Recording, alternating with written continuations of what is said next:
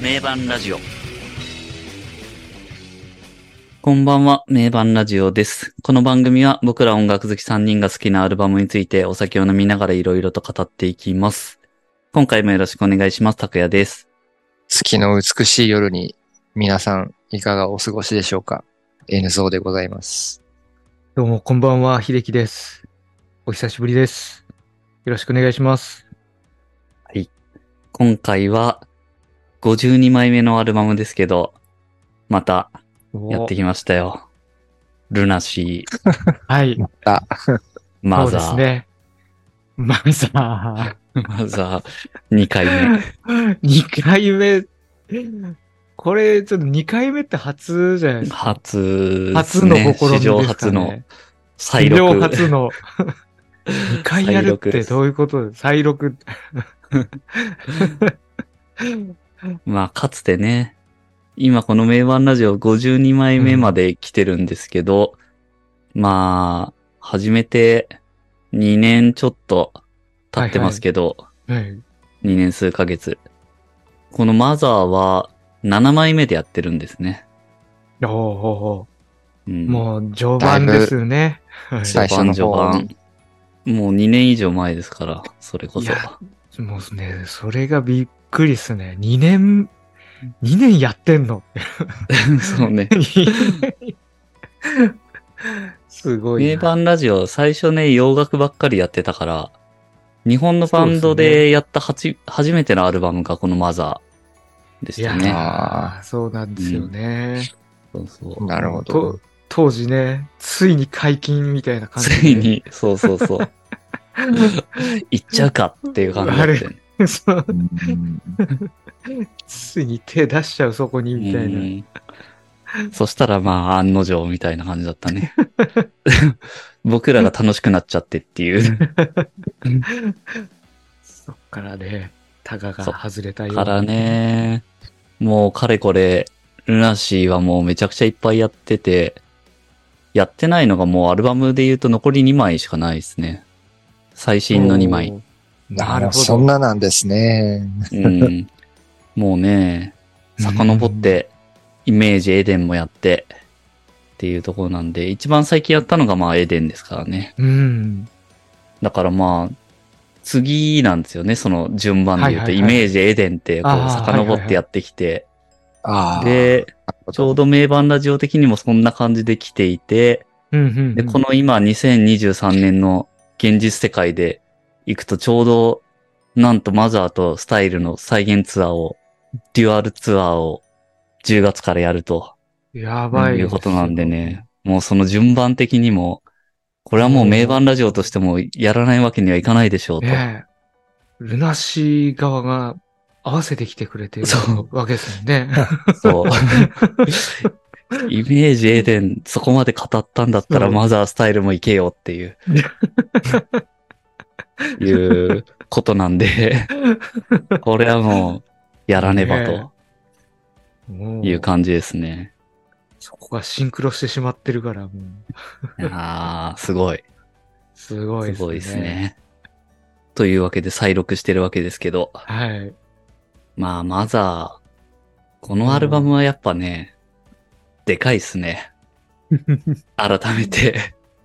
でかでい。かい、でかいっすよね。聞き直して、うん。どうすか、このアルバム。いやー、なんか完成度が高いっていうか、な、なんていうか、うん。結構、ぎゅっとまとまってるっていう感じですよね、コンパうクトに。ーん、確かに。うん。曲数的にも10曲なんですね。 10曲、10曲ですね。うん。曲、その分数で言っても50分ないぐらいなんですね。ああ。分数的にも確かにめちゃくちゃ短い。うんそう考えると。だから本当にいコやーンパクトっていう。うん。まあでもそこの凝縮されてる感じもまたね。ねもういいで50すよね分だと、だって本当意外とそんな長くないですよね。長くないですね。1.5アートオブライフぐらいじゃない ですか。なん、なんだそのアートオブライフがタイみたいな。 1.5AOL。 1.5AOL。 ニアートオブライフはいかないぐらいですもんね。ニアートぐらいいかないんです よ。そうですね。いやーなんか、すごい、すごいですね。すごい、うん。すごいイメージしやすいですね。うんコンパクトさが。一番短いんじゃないのぐらいですよね。ルナシーの中でも。確かに、そうですね。ちょっと、ちゃんとはわかんないけど。うん。あ、まあでも意外と、そっか。そうまあっすでねも、ルナシー、そんな多くないけどね、他のも。確かに。なん多か分、、社員が一番多いかな。はいはいはい。ルナシーってアルバム作るときに曲どんくらい作ってるんですかね結構こう大量に作って厳選するスタイルのバンドもあれば、うん。なんだろうな、厳選せず全部詰め込むバンドもいるし、ああ。も某う、なんだろうね。レッチリみたいな。もうね。某、某チリペッパーズ的な人だし。ね。できたやつはとりあえず全部入れようみたいな。そう ね。16曲とか。でも、レッチリってあれあれじゃないの ?100 曲とか作って、そっから、そっから10何曲 に厳選して、厳選し。て、あそこまで。それでも厳選し。絞ってうん。そもそもが多すぎるというか、なんか、そうですね。うん。彼ら、だってスタジオ入るたびに1曲ずつぐら い多分、できてますよね、実際うに。んこんな感じだもんね。ううんん。音合わせでそうそうそう。曲できてるみたい音合わせで1曲。うんいやーあんま、あんまりこうね、作り込んで作り込んでっな。うん。ていう感じじゃないというか、なんかノリでこうはいね、ほぼ作った中うで、ん。じゃあこれ作り込んでいくかみたいな感じがするから、はいはいはいはレッチリはね。いうん。まあ、ルナシーも割と多いんだろうけどね。はいはいはい。まあ、後で制作過程のところでちょっと触れようかなって思ってましたけど、3、40曲ぐらいはあったらしいですよ。うんおー、あ、このマザーの前も。毎回だからそれなりにはあるよねっていんう。毎う回。ん。多分毎回それくらいあるんじゃないかな。うんなるほど。ああ、じゃあやっぱそこから絞り込んで、うう。んん。やっぱなんかアルバムの美学的ななんかあるんでしょうね。こういうコンパクトにちゃんとギュッとしてみたいな。うん、う。うんん。あると思うな、こうれん。あの、ルナシーは。だいたい10とか11だもんね。ね。無駄に増やしてないよね。うんうん。これ以上行くともう上調になるっていうう。ん、うん。そうですね。その辺なんか見極めてますよね。うんまあ、毎回極めてますね。曲数と収録時間となんか全う部ん。考えてる感じがしますね。。うん。いやー、マザー、やっぱすごい。なんか、エデン、前回、ルナシーで行くと、名盤ラジオではやってますけど、うん。まあ、エデンも相当すごいアルバムというか、うん。まあ、ねその、うんルナシーにとってもそうだし、日本の音楽シーンというか、ビジュアル系うん、そういったところに対しても、大きなアルバムですけど、なんかそこからしてもやっぱマザーって特別だなって、うん。改めて思って、うん。なんか今ってもうあの、ルナシー全部知ってるじゃないですか、スタイルも、その後、社員、員。うん。 2000年のルナシーで、まあリブート後も含めて知ってるわけで、うんまあそこからすると、マザー、まあそ、それでもマザーすごいいいアルバムだなってうん。思いますけど、当時、エデンまでしか知らなかった人がこのマザー聞いたらめちゃくちゃ衝撃受けたんじゃないかなっていう。うん。うん。僕はそんな、そのリアルタイムで聞いてるわけじゃないんで、後か。らこう聞いてますけど、エデンまでしか知らなかったルナシーからのマザーへのステップアップってめちゃくちゃすごいなっていう。うん。うん。やっぱなんか明らかに別次元へ行ったなって感じはありますようね。ん。次のステージに。そう。やっぱエデンまではね、ワンセットな感じあるんだよね。うーん。ね。サウンド面とか。うん。あれでちょっと突然変異を起こしちゃった感じしますよね。そうですそうでね。すね。それは本当、改めて思ったな。うん。なんでこんなにマザー特別なんだろうっていう。こうのん急急激な進化はなぜ起こったのかっていうのが、結構、今うん回うんうん話したいところなんですよね。なるほこど、の。なるほど。 1回目で。はいはいはいはい。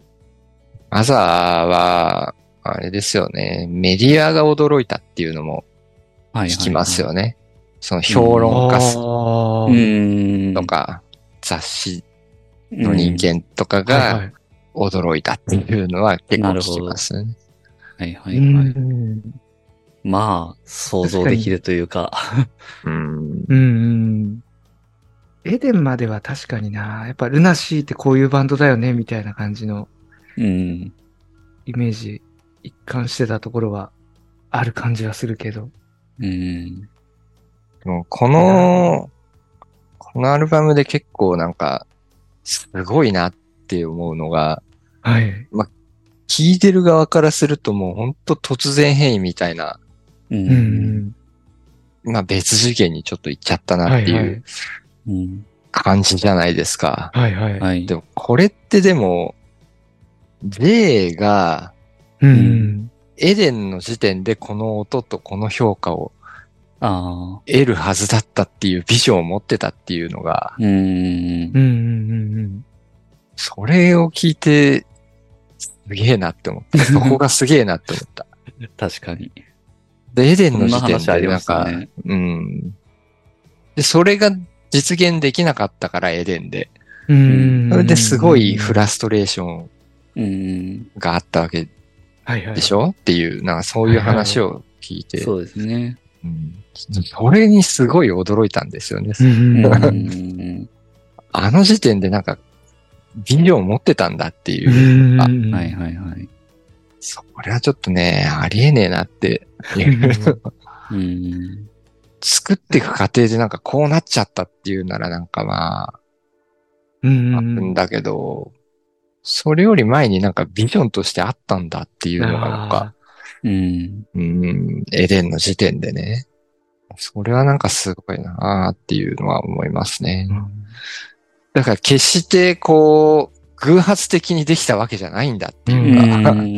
はいはい。狙ってやってんだこれみたいなのがうん恐ろしい。ここに行き着きたかったっていうとこなんですよね。。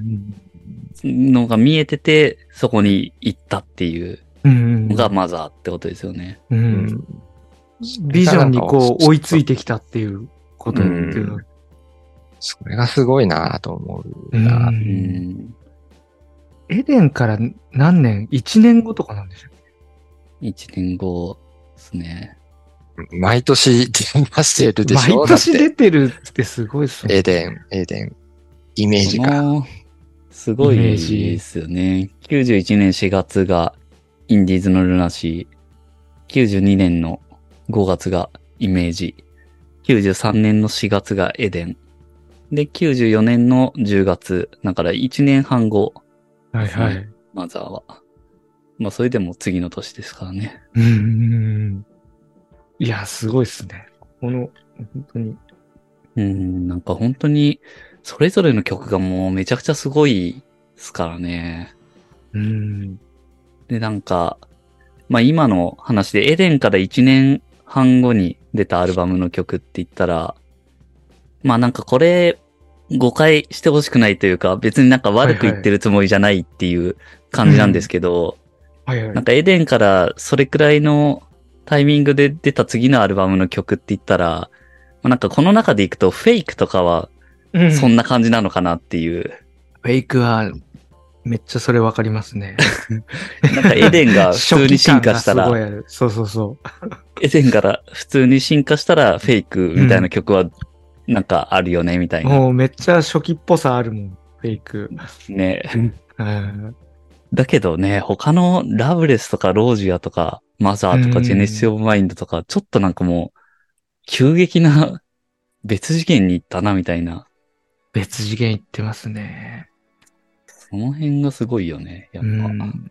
やっぱ、やっぱりロージアがさ、やっぱりなんか、なんだろう。突然変異感結構ロージアはすごいある気がするんですよね。うん。そこまでやっぱロージアっぽい曲ってあんまり、うんうん。あんまなかったんじゃないかなっていうか、そうだね。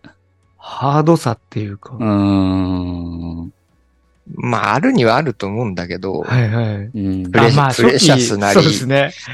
デジャブなり、ウィッシュなりっていう、そういうアンセム的なそうですね。のはある、ある、あ、あってきたと思うんだけど、はいうんまあ、あとすごい序盤、初期だと、あの、激しいのやってますもんね。確かうに。ん結構な。うんまあ、ただ、ここ、そこの後の、なんだろうな。ふイノラントスギゾが二人してこう歪んだギターをこう重ねて弾いてるみたいな感じの。うんまあそのサウンドメイク的なところとうん。かが、やっぱ、格段にかっこよくなってるところはああるよ。ね。ロージアの。うん。うんその辺もね、ちょっと、なんか後で話したいところなんだけど、はいはいはい。まあとりあえず、どうマザーにたどり着いたのかってところを、ちょっと話していきますか。あはいはいははい。まあね、さっきも出たけど、イメージでメジャーデビューしていて、うんまあこ。れは、なんかすごい完璧な構築美というか、ゴシックな世界観で、まあインディーズの時時代からのなんか延長って感じですよね。うん。で、メジャーデビューしましたと。はい。で、次のエデン。まあ、ここはちょっとやっぱ反動が出て、もうちょっとラフさだったりとか、うんうん。まああとはエデン界でも話してますけど、ミックスの違いとか、うんうん。結構キラキラした感じうん出てたり。とか。まあ、あとは、その、基本的に書き下ろしになってたりとか、新曲。うんうんうんまあ、いろんな試行錯誤が、やっぱ、されてた時期なのかなっていうん。うはいはい。とこですよね。うんまあ、その辺はメンバーもなんかそんなこと言ってたりしますけど、うんうんうん。なので、まあ、結果的に、ちょっとマニアックさが薄かったりとか、うん。まあだからこそ他のバンドが真似しやすかったりとか、そうですね。うん。うん。まあ、あと、エデン界でも触れてましたけど、J が、あの、方程式を見つけたって言って、まあ、そういうのが、もしこのアルバムに反映されてるんだとしたら、まあ、みんな、他のバンドも、その方程式にこう、飛びついて、まあ、それで VK シーンが作られたみたいな、そういう話うんうんうもんエデンの時にしてましたけど、はいはいはい。まあ、そういうのが、エデンですね。前回。うんうんエデン会で話したところまでがそういったところですけど、はい。で、まあそこからどうマザーに行き着いたのかっていうところですけど、うん。まあここ、やっぱりその、まあエデン会の最後でも触れてましたけど、やっぱ J のスランプみたいなところ、はいはい。さっき N ゾーさんもちょっと言ってたところですけど、あの辺がやっぱなんかもうこのマザーに入るそのなんか取っかかりになってたんじゃないかなっていう感じですけど、その辺から。はいはうんい。あれでしたよね。タクが時系列をす分析して、 そう。あの結構詳ねし、くいろいろ調べ て、調べてた時期のやつですよね。まあ、結局あのエデンのレコーディングの最後ら辺、はいはい。 93年の2月とか3月あたりが、まあなんかその倒れたはいはい。感じらしいんだけど、はいはいはい。まあ、当時の雑誌とかだと、あんまりその精神的にノイローゼになってとか、なんか人間不信にとか、そういうのはなんか触れられてなくて、うんうん。普通にすごい過労でみたいな、はいはい、に肉体的にこう、すごく追い込んで倒れたみたいな感じの、うんうんうん。なんか当時の雑誌ではそうなってるんだけど、まあ後で、あの J の赤い本とか、そういうのだと、もう人間不信とかノイローゼとかっていう風に自分で書いてるっていうのうんうんうがんその出来事ですね。で、まあ、結果的に、まあその辺、あの前回のエデン会でも話してますけど、割となんか通説だと、ロージアをなんか思いついて帰ってきたみたいなはいはい感じになってるけど、はい結構その、時間軸で見ると、ロージを思いついたのは全然もう、もっと後で、うんうん。一旦、なんか、帰ってきてんだよね、普通に。 まあちょっと。 と休んでね。一旦、まああの普通に。なんか、いろいろあの、事務所の社長の言葉とかにいろいろこはいはいはい。う、なんか感銘受けて、うんうんまあそういうので帰ってきたみたいな感じうんらしいけど、まあ、それでエデンは作りきってると。はい。まあ、ただその裏ではさっき、江野さんが言ってたように、本当に、本当はこう目指したかったものとど、と自分がやってることのギャップに多分悩んでたみたいなところうんうんがあるってことなんだと思うんですけど、うん。うん。まあ、いずれにしろエデンは作り終わって、で、これもちょっとね、前回の時になんか触れられてなかったんですけど、エデンのツアーが、この4月からもうツアーやってて、5月の終わりまで。ははいはいはい。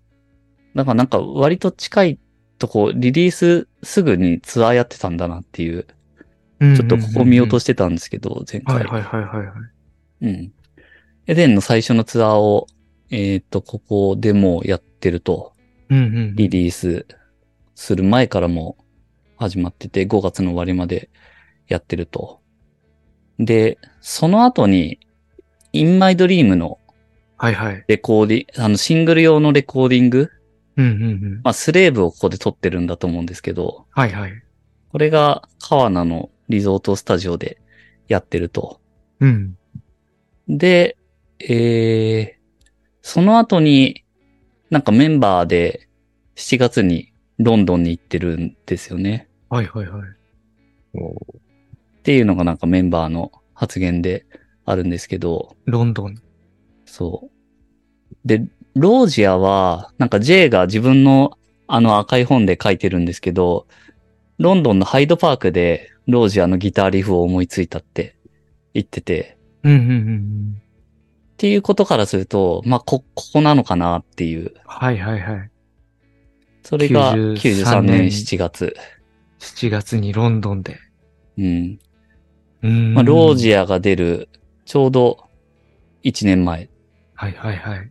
ですね。シングルロージアが出る1うんうん年前。うんうんそれが93年7月で、その後8月の終わりぐらいから、はいはい。エデンのツアーやっていて、ここで、あの、最初の武道館とかやってるタイミングですね。ああ。で、この後ちょっと時間が空くんですけど、11月ぐらいにはいはい。なんか合宿やってるんですよね。おー。次のアルバムに向けての合宿みたいな感じでう。ん。う、そこの合宿で、あれなんですかね。マザーの、マザー合宿なんですかね。マザー合宿でしょうね。そこで、まあ大体こう、いろんな曲ができてきてっていう話なんですよね、きっと。そう思うじゃないですか。でも、違あうんだあんまそ、あんまそんなことなくて。ここ違はうんですか一応ね、なんか次のアルバム用ってことらしいんだけど、はいはい。あんまりそのなんかアルバムを具体化するものじゃなくて、おー一回なんかある曲をちょっと出し合おうみたいな、ああ、えーなんかそれ、それくらいらしくて、うーん。そんな感じのを一旦やってるっていうところで、まあというのも、そのはいはい12月からまたツアーが始まるんですよね。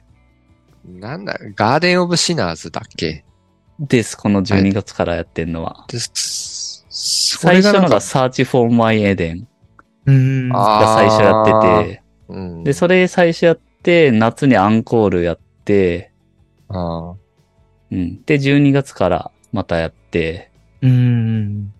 で、それが2月の横浜アリーナまで続くんですよね。うーん。結構ずーっとやってるんですよ。エデンのツアー。なるほど。まあ、イメージとかの時もずっとツアーやってますけど、ルナシーは。うんうんうんなので、まあさっき言った11月に一旦合宿やりつつ、エデンの、えー、そのツアーはまた再開して、2月に横浜アリーナでファイナル。うーん。で、ここがね、なんか結構、第1期ルナシーが終わった感じがしたって杉蔵も言ってて、ああー割となんか区切区切りっぽい感じだったらしいんですよ。よ。で、なるほど。この2月の横浜アリーナのこのツアーが終わって、デビューして以来初めて長いオフうーん。が与えられたと。はいはいはい。ここで1ヶ月近くメンバーみんな顔を合わせないみたいなうーん。タイミングがあったと。なるほど。うん。ここで、なんかもうみんなバラバラのことやってるんですよね。うんうんうん。うん。 J はここで2回目のロンドン行って、アイルランドにも行って、ななんか全部で10日間ぐらいなんか行ってたらしいですけど、おー J はそんなことやってたりとか、龍一は小説書いてるんですよね、ここで。ええええそれはなんか、表舞台に出てきてるんですかその小説が。出てる出て書き上がる。っこのあ、年出てんのだ。 94年の6月に出てますからね。おーこれがもう河村隆一名義で出てるんですよ。ええ小説 か。うん。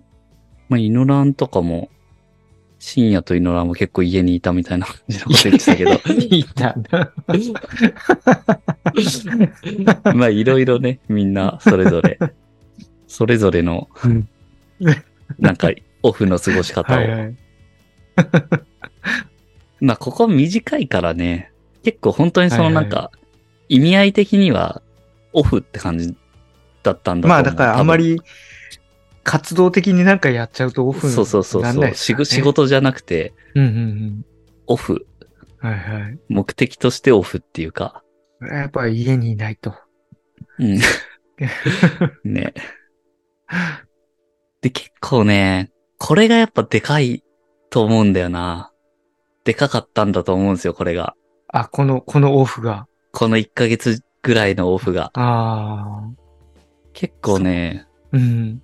みんなの発言もなんか割とそんな感じのこと言ってて、うん。うん野良もなんかみんな自分の長所をよりストレートに出せるようになったとか、なんか自分を見つめ直せたとか言ってるし、おー家で。いろいろ考えて自分の ね。こと考えて。でも結構さ、あの、J のこともあってさ、うん。そういうレコーディング中にそういうのもあったりとか、はいはい。結構いろいろやっぱ考えるきっかけにはなってたんだと思うんでうん。すよね。そういうなんか、はいはい。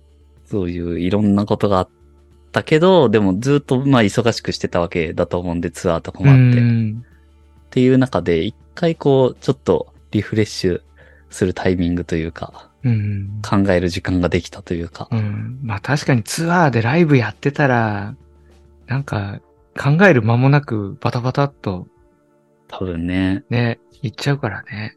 う。うんん J とかもやっぱ再開した時にみんなすごいなんか上達した、してるなって感じたみたいなことも言ってるし、おーそれはなんか細かいプレイ云々ではなくて、みんなすごいなんか自分をより出せるようになったとか、そんな感じのニニュアン。スで。うん。精神面がなんかアップデートされたという感じなんですかね。多分なんかそそんな感じなんじゃないかな。うん。文字通り一回り大きくなって、うんうんそれぞれ帰ってきたみたいな。うん。うん。まあなんか夏休みみたいなもんで、うんうんね、うんうんうんうんなんかこれまでこうぎゅうぎゅうに詰め込んでこう、あの、アウトプットしてきてたところでこう、1ヶ月ぐらいの、こうなんかね、うん。かん考える時間なり、インプットする時間なりがあると、ものすごい吸収するというか、うん大きくなるというか、うんそういうタイミングだったんじゃないですかね、ここで。うん。うんですね。多分本当にそうだったっぽいんですよね。うんうんうん。そこでなんかメンバー同士も顔を合わさないことでなんかね、うん。それが逆にいいというか、うんううんん。うん、本当夏休みですよ。学生時代の夏休みみたいな。うん。まあやっぱ休みは必要なんだなっていそうう。かうん。あだから夏休みってあるんですね、学校とそか。う、そうですうねん。重みん要なな。ね、そう。ここでなんかね一回り大きくなって帰ってくるわけですもんね。うん。なんか同じクラスの奴らが。そうそうう。んなんかお、大人びたな、みたいな、うん、そうですね。あるじゃないですか、そういうの ありが。ますそうね。ですね。あまあ。あ、バンドにもそういうのがあるんでしょなるほど。うんうん。ですね。で、マザーの制作で言うと、その、2月の終わりぐらいから3月の終わりぐらいまで1ヶ月ぐらい、そのオフだったと思うんですけど、うんその後にね、また合宿やってるっぽいんですよね。おーそこで、もうその持ち寄った曲をまた集めて、うんうん今度はその、カップリング含めてうんうん12曲うん。おーぐらいに絞ったっていう、おーまあもうちょっと予備あったっぽいですけど、はいはいはい。題は。これがだから、あれですよね。マザーの10曲と、うんうん。ロージアとトゥルーブルーのカップリングの2曲うんうんうんうの12曲がこの辺で絞られてると。ん。なるほどなるほど。で、ロージアが先行シングルですけど、ロージアのレコーディングは5月からやってるみたいで、うんこれだけやっぱシングル用に2曲レコーディングしてたみたいですね。はいはいはトータルで1週間ぐらい。で、アルバム用のレコーディングは多分6月、7月ぐらいからやって、い。うんうんうんうん。で、間8月に LSB、あうの、ん爆竹とソフトバレーとはいはい。やってるのが8月にあって、うん。で、まあそういうの挟みつつ完成させて、10月26に出てると。うんうんうん。まあ9月にトゥルーブルーも出てますけど、っはいはいはいはて感じですね。い。なるほど。まあリセットを経て、うん。一回り大きくなった状態で曲を、そうですね。まあ本格的にまあ、個詰めてっ人個て人がっていねう、やっぱそういう、まあいろいろね、苦悩もしつつ、走り続けて、一、回こう、オフでリフレッシュして、うんうんなんか見つめ直したことによって一回り大きくなったみたいな、うん。うんうんうんそういう感じですよね。うん。うん。なんか、あの、サイヤ人みたいな ね。うんギリギリの状態に追い込んでこ う、回復したからすごいはいはいはい。余計に成長したみたいなう。んうんうん。そんな感じなのかもしれないけど。うんあれなしってなんか、常にそういう感じで大きくなってるバンドだなって感じしますね。うんそううーん。しなんか終幕の時にその、なんかね、あ、終幕よりも、もうちょっと前か、社員のあの活動休止の。時か、はいはい。ここで結局個々が大きくならないとバンドも大きくならないみたいなことうで、んであそこ、で活動休止してるけど、でももっとその前にそういう方法論をやってるよねっていうのが、うん同じことやってるでしょそうそでうですすね。ねうん。確かに確かに。うんぎゅーっとこう、5人でぎぎゅゅーーっと凝縮した活動をして、で、そこで一旦こうばらけてというか、うん個々にオフを取って、で、そこでなんか個々が大きくなって、その結果としてバンドが大きくなるっていうのをなんかずっとやってきてんだなっていうか、んそうですね。無意識かもしれないですけどね。うんうんうんうんでそれを意識的にやったのが、あの、社員の前の、はい。うんあそこはもう意識的にやらないと行き詰まってもうどうしようもないっていう、うんどん詰まりだったと思うんですけど。うんうんうんうんでも方法論的にはなんか、あそういうことをずっとやってきたバンドなんだなって感じしますうね。んうそんううんん。でうですすね。ね。その、リフレッシュしたりというか、なんかその一旦こう回復する期間みたいなのが、うん徐々に徐々に長くなっていくっていそうですね。うんそうそうそう。ですねあの終幕も結局そういうことなんだと思う。そうですねそうそれがすごく長くなったバージョンなんだなっていう。 7年、7年かかったから、ね。うん確かにな。面白い。うんでもまあこ、の時期は1ヶ月ぐらいのはいオフでうん非常に効果的だったとうん。いうところですね。あとは、今、その、マザーへの急激な進化、なぜうん起きたのかみたいな話はいはでい。いろいろ話してるわけなんですけど、結構バンドメンバーだけじゃなくて、そのなんていうんですかね、スタッフサイドというか、うんうんま、ずあの、マニピュレーター兼キーボードのあの、D キクはいはい。こと、菊池大輔さんが加わったのもこのマザーからなんですよね。うん。結構やっぱ、それもすごいでかいなっていう、うん。その、音、音として。うんうんうんうんやっぱ音パワーアップしてますもんね、このうん。時期から。うんサウンド、アレンジ。まあ、あとはもう、やっぱりなんといっても、エンジニアの昼間ひとしさんですね。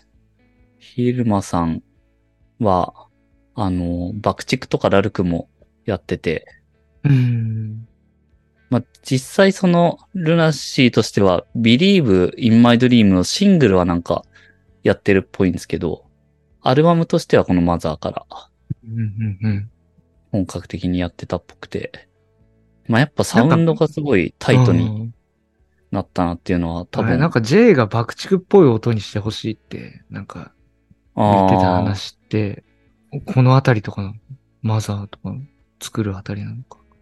多分、そうなんじゃないかな。昼間さんが爆竹やってるから。うん。狂った太陽みたいな。はいはいはいはい。うんそういう発言してたんだとしたら多分、うんそう、そうういうことなんだと思いう。うん。う。で、まあ、うん。ヘレ君がさっき言ってたあの、ロージアうのんはいはい。サウンドはい。のところうん、うん。が結構ね、多分なんだけど、はい。あの、スレーブうん。インマイドリームのカップリングのスレーブをレコーディングしたのが結構なんか、うんそ、の、サウンド的にはその足がかりになってるんじゃないかなっていう気がなんかするんだよな。ああ、なるほど。ああ、っていうか、そうか、確かに。なんかね、いろいろさっき、なんかう、ん順番にいろいろ話してきたけど、うん。うんエデンのレコーディングがもう一通り終わって、うん。うんうん。そ、の後にやってるんだよね。スレイブそを。のスレーブを。はいはいはい。で、その時にね、これなんか多分、多分なんで違ってたらちょっとうんうん。誰か教えてほしいんですけど、はい、はい。このヒルマさんと多分それでやってんだよね。そこでもあ。そこでは、初めてというか。はいはいまあ、ビリーブ。ブでやってるっぽいんで、ああ、はも、前からっていうか、いはい。初めてではないと思うんだけやっど、てはいたうんスレーブで多分結構手応えを得てるんだと思うんだよな。うんうんうんああいうサウン結ド。構、まああの、クリアなサウンドじゃないのもいうんいっちゃうみたいなね。なんかね、で、さっき、それを思って、うん。スレーブ、あの、カップリングのスレーブ、はいはい。聞いてみたらね、うん。やっぱめちゃくちゃかっこいいんだよ ね。音が。なんかエデンとやっぱちょっと違うなっていう。ああ。エデンのサウンドとは。うんあれでなんもう確に言われかて、みれば。うん。割とマーシャル系のドンシャリサウンドのうん。ヘビー、ヘビー感ありますよね。はいはいヘビーであり、うん。。で BPM の速さもありっていううんのが割とロージアに通ずるところはあるなっていう。んんうんうん。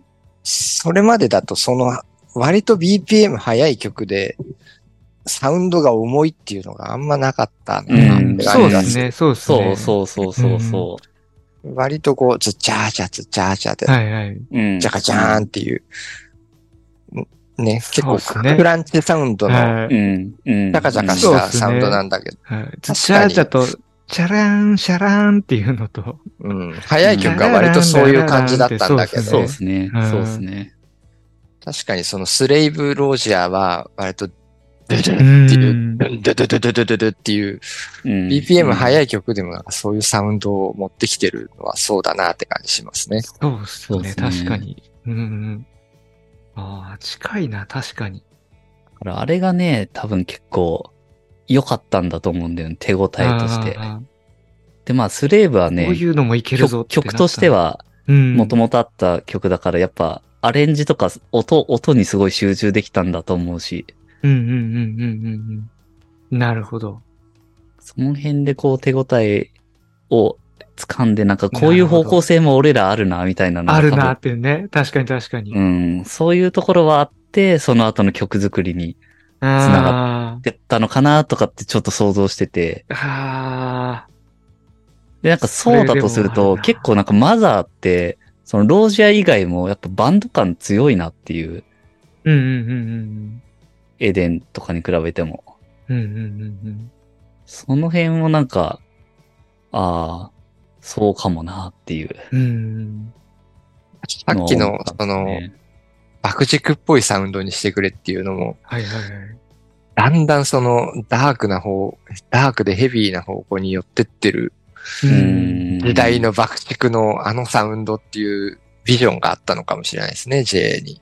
確かに確かうに。うんん。そそれがなんか反映されてるなという感じはちょっとうん。しますね。確かに。タイミングで言ったら、もうあれですもんね。ダーカーザンダークネスがうん。出てたりとか。うん、いや、こっちだよ、みたいな。う。うんん。こういう方向だよ、みたいなのがう、ん。そうですね。そっちに手応えを見出してたというか、まあ、J、J の本来のあれなのかもしれないですけどね。うん。この、好みというか。うん。うん。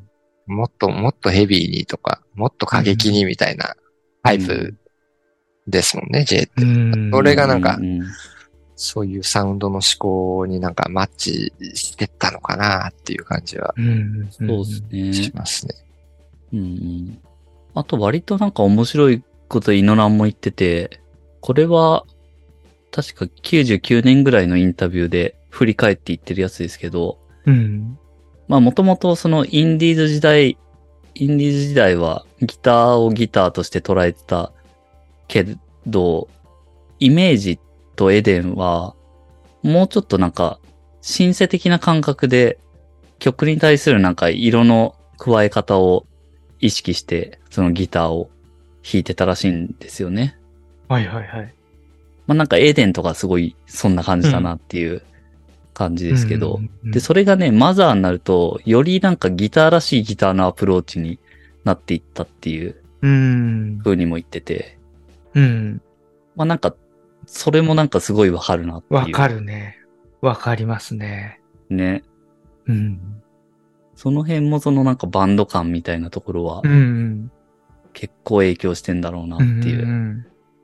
エーデンはね、もうキラキラ、キラキラ要素をなんいやかーほんとそうそうまぶしてる感じだっうたん。から、そそうねれがやっぱね、あんまないもんね。うん。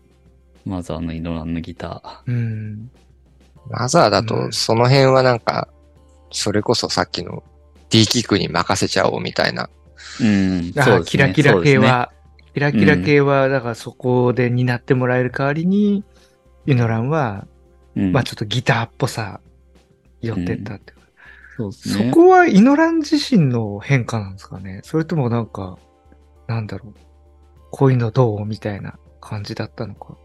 まあ、どうなんだろうね。イノラン自身の変化でもあり、うん。結局そまのあサウンドとしてそれをできる人がいるんで、まあ無理じにゃねあ、そこをなんかってね担お確うかに確かに担う必要もないっていうか、うんうんうん。エデン、エデンまでやっぱ担わなきゃっていうのはあった気がするんだよね。うん役割なんかとしてね、やらなきゃやらなきゃみたいなね。その辺が、まあ、いい意味で、うん。いろい。ろぬ抜けてきたっていうか、確かに。いい意味で、確かに、肩の荷がね、降りて。うん。まあでも D キックの存在もすごいでかいなってやっぱ思うんですよね。うん。バンドメンバー以外の音もやっぱマザーってすごい目立つから、ああ、それはまああ結構のありますよね。ラブレスの鐘、鐘そうのそうそうそ音うそとう。か、うん。あああいうのもそそのまさに辺そっうてだしもう、そうですよね。まあうね、ん。いあやー、とはちもうょっといろいろね音は、音はね、語いりろいろたいあ音るよがねいっぱいありますよ。ちょっとい、い話し始めるとあれだから、ち ょっと曲に入ったら 話すけど、いろいろ入ってますからね。だからやっぱこのあーヒルマさんと D キックの存在もめちゃくちゃでかいなって。そうこの存在のあそうですね。思うわけですよ。なるほど。いや、なんか、納得いきますね。すごく。納得できもうる。走り続けて、オフをうん取って、一回り大きくなって帰ってきたところに、うんまあ、ヒルマさんと D キク、加わって、うんうんうん非常にこう、万全の体制で作られたアルバムっていうことですね。うん。まあメンバー個々も、その、休止期間を経て大きくなったし、うんバンドを取り巻く環境とかね、うん。そういうのもなんか、もう一回り大きくなってたんですよね、こ こ で。うんうん。すねそれがなんかちゃんと音に現れてるんだろうなっていう感じはしますよね。で、であすねと、J のビジョンをちゃんとこそうそうう、そうそうそう。具現化できる環境が整って満を持して、そうですね。うん。うん、うん、うん。だからすごいなんか必然だなっていう、うんうんこんなにすごい怪物アルバムがなんかできたのは、この流れと、そうですね確かねに。うん。いろいろ考えると、うん、なんか偶然生まれたものではないというかう、んうんうんある程度そのバンドの音じゃない音を他人に任せる環境ができたんで、うん、じゃあバンドはバンドの音をもうちょっと専念するっていうか、うん、うん、そういうところでこう、なんかう上にも下にもこう幅が広かっただなって感じしますよね。うんうん。そうですね、そうですね。上物はもうバンドじゃない人に任せちゃおうみたいうん。な。任せられるというか。うんそうです。ね。であるならば、バンドメンバーもっとロックバンド的なところに集中しようみたいなところが、こんうんう、うまくバランス取れたのかなって感じしうんますね。うんですね、ですね。そんな感じしますねう。んうんロック感やっぱ強いっすもんね。強くなる強いと思う。うん。うん。うんロック感が強いんだけど、でも、なんていうか、もう、もっとおバンドだけの音じゃない音もふんだんに入ってるし、そうですっていね、うのそうがですね。壮大さも増しそうてですて、ね。そこも本当そうなんですよね。うんうん。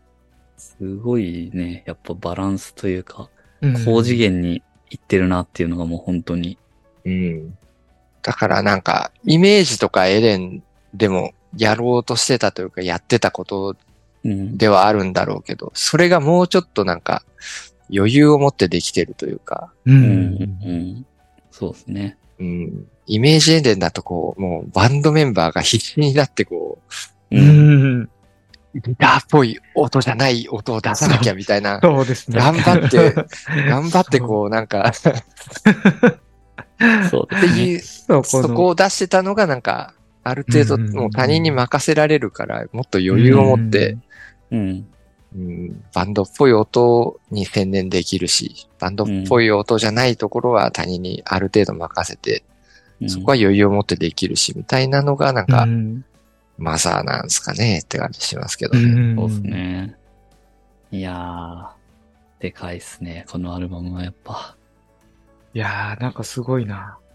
なぜこう、マザーができたのかっていう解体、 かね、なり分析しましたね。。うん。でもこの進化はやっぱ必然だったなって感じはしますすね。うん。まあ、このアルバムはあとやっぱジャケットがいいよな。そこね。いやー、かっこいいよ。この色とね。この色だよね、やっうぱ、ん。マザーってもう。世界観、これなんですよね。本当にこの、れすごいよね、これ。うん。的確に表してるというか、もうこの、このまんまの世界観ですよね、本当うん。色。色ね。うん。この方のジャケット、さっき見てて、うん。この人の右手ってこれどうなってんのかなって。右手。右手こ、あーこうならなくないだいぶひねねじれてるね。これだって親指が手前でこの角度になんないよね。これ、確かになんか、今な、あの、すっごいまじまじとよく見たの初めてかもしれな い。そう。あの、自分もそうなんだけど。 なんかさ、このジャケット、割ともうな、なんだろうな。当たり前にもう、自然にこう目に映りすぎててさ、こう、あんまりまじまじとちゃんと見たことなかったの。ね、こよのく見たらこれなこの服の模様なんだろうとこかれ、ね。そうそう。これよく見ると、何こ足れ揃ってんだなとか ね。これちゃんいやでもと冷右静右手に。こう、右手こうならないと思うんだよね。ねじれの、結構ね、脱臼してるよね、もうね。脱臼してるね脱臼してますよね、これ。 なんかこれ、服とかもなんか、瀕死の状態になってないですかこれ。 なんか、血まみれみたいな感 じの。犬なのかなこれ。まあ、いや別こにれ辺はよくわかんないけど。今見れてはない。血まみれであの、右手脱臼して重傷を負ってる状態。右手、どうなってんだろうこれ。今まで全く気づかなかったけど。すごいねじれてるよね。思いっきり後ろに回してるんだろうな、これ。どうなってんだろうこれ。すごいな。何回見たかわかんないジャケットだけど、うんまだ発見があるっていいや、う。確かに、いや、なんか、まじまじとちゃんと、じっくり見たのなんか初めてだ な、これ後ろも何なんだろうね。このなんか神殿が、こ神こ殿みからたいな崩れた。ね、うーん。世界観が。まあ、これは、なんだろう。キリスト教的なあれがあるんじゃないかな。ああ、右手、左手うの。んなるほど。なんかそういう感じなんですかね。まあわかんないけどね。うん。なんまあ、か聖聖書的に、その右手は重要な、聖なる、聖なる手といううんああ。のがあるから、なんうかん、なんかそういうところの表現なのかなというね。 めっちゃ深いじゃないですか。うん、だって、これだって、どう見てももう聖母マリアでしょ。うん、うん。そういう世界観でしょって いう、んキリスト教的な。う。うんうん。なるほど。マザー、マザーって、まあそうだし、うんマザーってのがまずそうだし、うん、うん。うん、うんうんうんここうのん。、そうっすね。うん、この時期のルナシーというか、まあこのアルバムはなんか特にそうだよねっていう、う。うん、うんん。キリスト教的な世界う観、ん聖母マリア的な、うん、うん。うん、そこをなんかすごい表現してる感じがあるからう、ん。なるほど。うん、まあ、そのそうっすそねのタイトル的にもね、すごい示唆的というか、マザーオブラブ、はいはいはいマザーオブヘイトっていうのは、うん、うん。うん、これ普通だったらマザーオブラブツアーでやるよ。はい、はい、はういん。っていうのを、あえてうんマザーオブラブ、マザーオブヘイトっていう、うん、う。うんん、そっちもちゃんと表現するところがなんかルナシーの凄さだとう思うし、ん。はい、はい、はい、はい。うんそのマザーオブラブ、マザーオブヘイトっていうその人間のポジティブとネガティブとちゃんと両方こい。う出してるところがまた、なんかキリスト教的というか、うん万物の母という、うん。う。うんううんん聖母的な表現とか、そういうなんか世界観の表現だと思うんですよね、トータル的うに。ん、に。うん。うん、ワードもそうだし、ビジュアル的にもそうだしっていうところの表現なんじゃないかなと思うんですけどうね。ん。なるほど。まあ、その辺の詳しい方いたら 教えてほしいですね。じゃあ、今回は、マザー1回目、そんな感じで、まあ、このアルバムはいはいの、どうたどり着いたのかっていうところと、まあ、その、急激な進化の必然性みたいなところを話してきましたとはい。いう感じで、次回からはいよいよはいはい曲に入っていくという感じですね。そうですね。満を持して、満を持レコしーディンてグしていきますか。いきましょう。はい。では、次回に続きます。ほい。次回へ続きます。